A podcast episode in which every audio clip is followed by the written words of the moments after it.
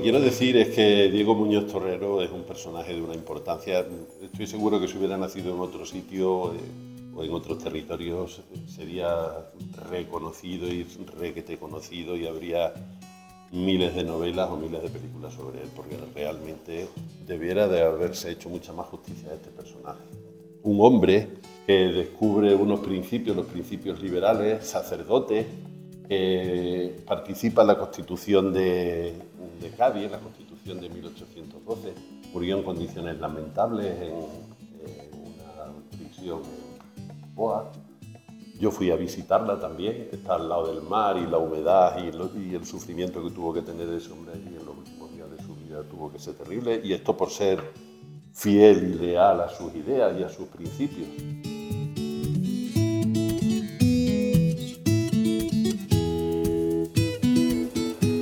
Turismo en Cabeza del Buey. Señalización turística inteligente en formato audio personajes ilustres. Diego Muñoz Torrero y Ramírez Moyano, político, sacerdote y catedrático, nació en Cabeza del Buey en 1761 y murió prisionero en el fuerte de San Julián de la Barra, Lisboa, en 1829 a los 68 años de edad.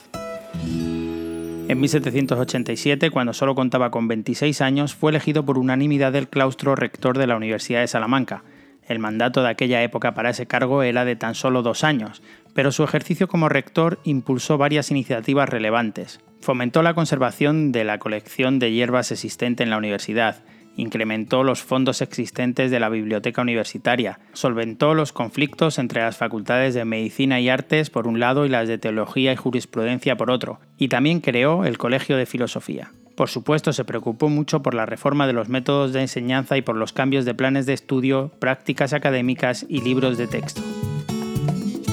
Fue nombrado diputado por Extremadura y sería su discurso el que inauguraría las Cortes de Cádiz de 1810, para después ser nombrado presidente de la Comisión de la Redacción de la Constitución de Cádiz de 1812, donde defendió la soberanía nacional, la libertad de imprenta y la supresión de la Inquisición. Fue una de las figuras más destacadas en la redacción de esa primera constitución liberal que tuvo España, aprobada el 19 de marzo de 1812 y llamada por ello La Pepa. Una anécdota suya es lo de la bandera, que él mandó a hacer una bandera se enfrentó, claro, a un enemigo cruel y devastador que era el rey absolutista, el rey Fernando VII, con unas ideas que luego han ido cuajando poco a poco. Principios de felicidad de la gente, principios de igualdad, principios de libertad, todas esas ideas que en 1812, pues principios universales que luego se han establecido, eh, la educación, todo ello este hombre ya lo recogía en 1812. Ello le costó evidentemente tener muchas enemistades, muchos enemigos dentro del régimen absolutista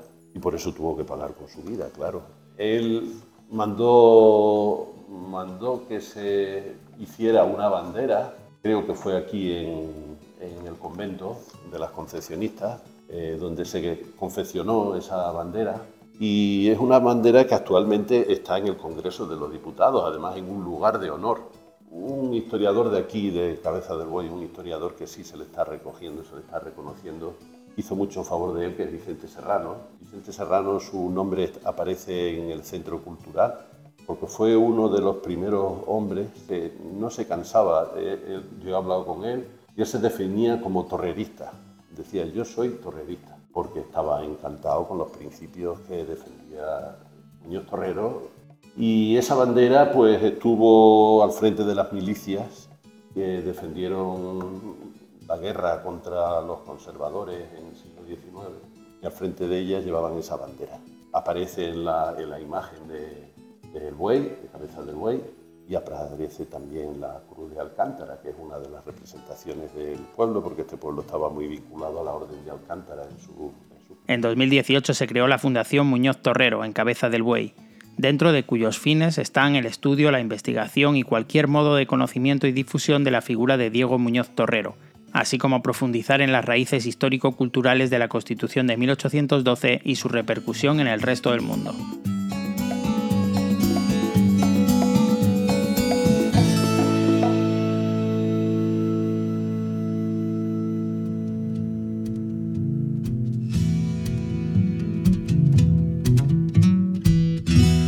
Otro de los hijos de Cabeza del Buey, Nicolás Pérez Jiménez, nació aquí el 6 de diciembre de 1854 y murió el 12 de agosto de 1926. Fue científico, médico, historiador, poeta y fabulista español del siglo XIX, sobrino del poeta y escritor romántico Juan Leandro Jiménez, autor del lexicón de voces y frases que faltan a los diccionarios de la Academia, sintió desde pequeño la atracción por las letras.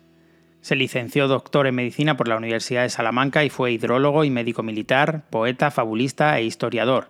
Además, fue miembro de la Real Academia de la Historia, de la Sociedad Española de Hidrología Médica, de la Academia de Historia de Madrid, de la Real Sociedad de Historia Natural de Madrid y de la Academia de las Ciencias Médicas de Badajoz. También se interesó por unos baños, por las aguas termales y el beneficio que repercutía en las pieles y en las personas, cómo mejoraba su calidad de vida hay unas termas que conocemos ahí en la Fuente Agria, que él recomendó en algún momento determinado que se pusieran en valor, que se hicieran allí unos baños, por la calidad y el buen uso que se podían dar a esas aguas que, que están desperdiciadas. O sea, él propuso hacer allí unas termas. Como médico hidrólogo fue un avanzado en cuanto a la investigación de las terapias con aguas termales y minerales, dejando constancia de ello en las termas de Fuencaliente. Había una serie de casas de baños aquí, en, tú sabes, allí en el camino, claro, había varios en los baños de la guarra o de la puerca que decían. Es que curioso se relacionaba habitualmente, observaban que donde se bañaban los animales, que solían tener enfermedades también en la piel, especialmente los cerdos, a lo mejor porque se parecen tanto con nosotros, pues mejoraba, el aspecto de esos animales mejoraba. Se remoncaban en el barro y entonces lo observaban y decían, bueno, pues si es bueno para estos animales es que tiene algunos principios que mejoren la calidad de la piel en, los humanos. Publicó numerosos trabajos sobre enfermedades como el carbunco en esta zona de cabeza del buey. Posiblemente fuera de los primeros que, que investigó y que sacó ideas claras sobre el carbunco. El carbunco era una enfermedad terrible que asolaba los campos estaba vinculado a, pastores y a la vida de las ovejas, a la vida pastoril, que en Cabeza del Buey era muy frecuente. Y sé que el carbunco es que se fija en la tierra, se fija en los terrenos, no sé, era algún parásito o tal. Y él relacionaba, empezó a relacionar el terreno con esa enfermedad. Esa enfermedad los atacaba y era una forma de... Yo he hablado con algunas personas que lo han padecido y, les producía como unas heridas en la piel y, y producía fiebre y puso algunos y los que llevaba débiles, pues podía producir la muerte. Su abundante obra fue más extensa en lo científico que en lo literario. De su labor como historiador destacó su labor como biógrafo, destacando la biografía que hizo de Muñoz Torrero y su época, siendo esta una de las principales fuentes para el estudio de la figura del padre de la Constitución de Cádiz. Lo mejor de su obra poética, junto con algunas de sus fábulas favoritas, están recogidas en el libro Mis Impresiones, donde derrama a través de los sonetos, coplas y seguidillas de una maravillosa hechura lo más íntimo de su yo personal y familiar con versos dedicados a su hija Ángela.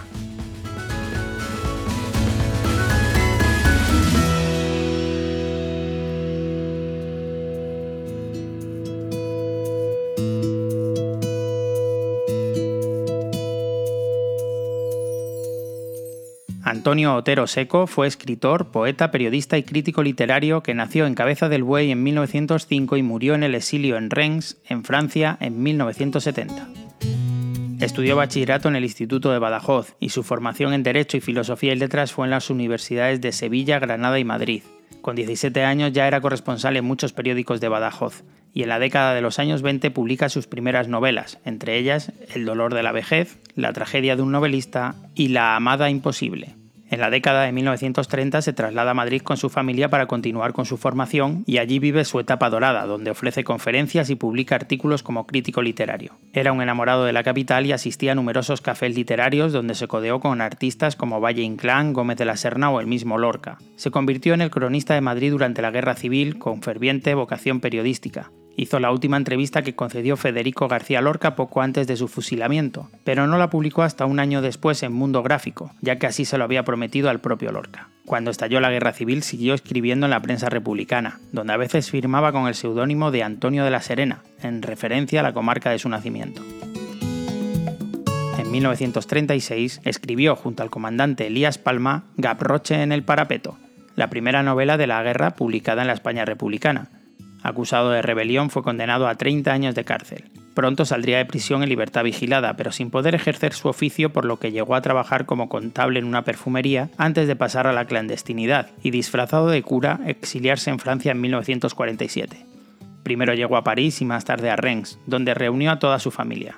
En la Universidad de Rennes trabajó como lector de español y después de su muerte se ha editado su obra periodística y literaria en el libro Poemas de ausencia y lejanía.